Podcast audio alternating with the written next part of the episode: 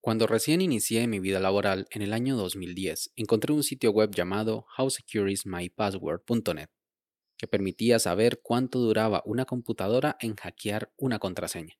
Al día de hoy lo sigo utilizando para conocer el nivel de seguridad de mis contraseñas. Aquí les comentaré en qué consiste.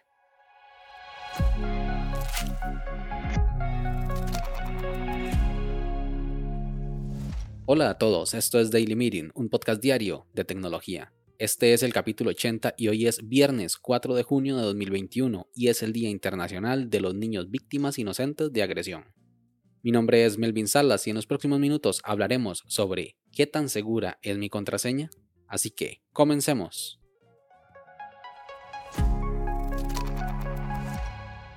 Hay algo innegable en el mundo de la informática. Vivimos en la era de las contraseñas. Para ingresar a la mayoría de sitios web necesitamos como mínimo dos cosas, dos variables. Por un lado, el usuario, que nos permite indicarle al servicio web quiénes somos. En este caso se puede usar un número de identificación o un nombre de usuario, pero lo más común es que esa variable sea el correo electrónico. En el capítulo del día 21 de mayo hablé sobre la importancia del correo electrónico. La segunda cosa es la contraseña, la palabra de paso, el password la clave, la que nos permite corroborar que somos ser quien decimos ser. Los sistemas informáticos corroboran de muchas formas que la contraseña ingresada coincida con la que está dentro de la base de datos, con el fin de solamente permitir el acceso si tanto el usuario como la contraseña coinciden. Por otro lado, la industria del software es una industria rota, ya que todos los días se tienen que resolver errores en los programas mediante actualizaciones o parches de seguridad. Cada vez que sale una nueva versión de tu aplicación favorita con una nueva característica es muy probable que introduzca nuevos errores, por lo que es una carrera sin fin entre los programadores que agregan funciones y los programadores que reparan errores. Eso no significa que los programadores agreguen errores en sus programas por gusto o porque sean malos haciendo su trabajo, sino porque programar es una tarea muy minuciosa y complicada que requiere ser realizado en tiempo récord en muchas ocasiones. Aparte, existen huecos de seguridad que se descubren día a día, que deben ser reparados con suma urgencia. Y no solo en el software de las aplicaciones, sino en los sistemas operativos, tanto de computadoras y dispositivos móviles como en los sistemas operativos de los servidores, routers, modems y demás componentes informáticos. Y todo esto es para que los datos de los usuarios se mantengan íntegros y seguros. Las responsabilidades de los ingenieros están establecidas. Pero, ¿y las responsabilidades de los usuarios? ¿O acaso no sabías que un usuario tiene responsabilidad? Y es una de las más importantes, la cual es crear contraseñas seguras y resguardarlas de una manera responsable. Empecemos por el segundo punto, resguardar las contraseñas. Lo ideal sería no escribir nuestras contraseñas en ningún lado y recordarlas de memoria, pero es imposible recordar las contraseñas de decenas o centenas de sitios web por lo que podemos descartar este escenario. Y si crees que lo puedes resolver utilizando una única contraseña para todos los sitios web, es porque no has escuchado el capítulo 5 de este podcast llamado Gestores de Contraseñas.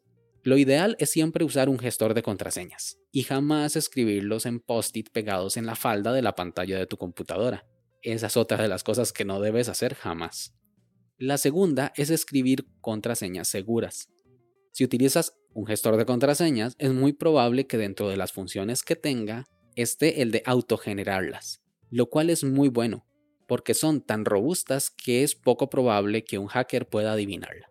Y es que los hackers utilizan diccionarios de contraseñas para tratar de adivinar cuál es la tuya.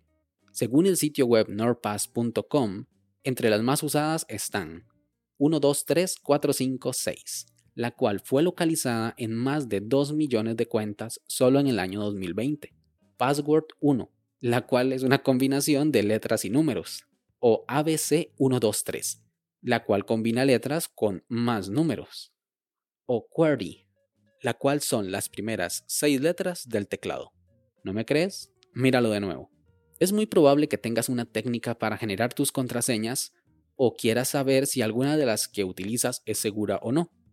Por eso, unos programadores han creado el sitio web llamado howsecureismypassword.net, el cual utiliza un algoritmo para saber aproximadamente cuánto puede tardar una computadora casera, común y corriente, adivinando tu contraseña. El sitio web evalúa la contraseña analizando la longitud y los tipos de caracteres que la componen. Las más inseguras son las que solo tienen números, como vimos con 1, 2, 3, 4, 5, 6. Luego están las que tienen minúsculas, mayúsculas, combinaciones o caracteres especiales. Además de evaluar qué tan largas son, entre 4 caracteres las más fáciles de adivinar o 18 las más difíciles.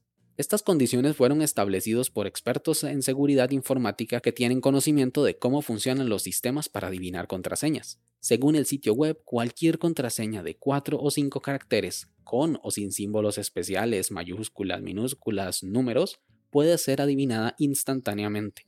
Y cualquiera que solo tenga números y sea menor a 18 dígitos, se puede adivinar en menos de un día.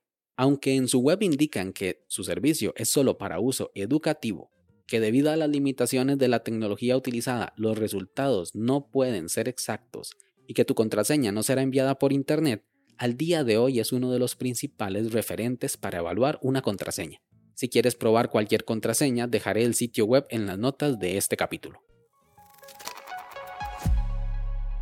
¿Qué opinas tú? ¿Son útiles estos sitios web? Sin más, este episodio llega a su fin. Recuerda dejar tus comentarios en Twitter, arroba Melvin Salas. Si quieres estar atento sobre los capítulos futuros, no olvides suscribirte desde tu aplicación de podcast favorita. Y también suscribirte a la newsletter semanal en melvinsalas.com barra podcast. Nos escuchamos la próxima semana. Hasta luego.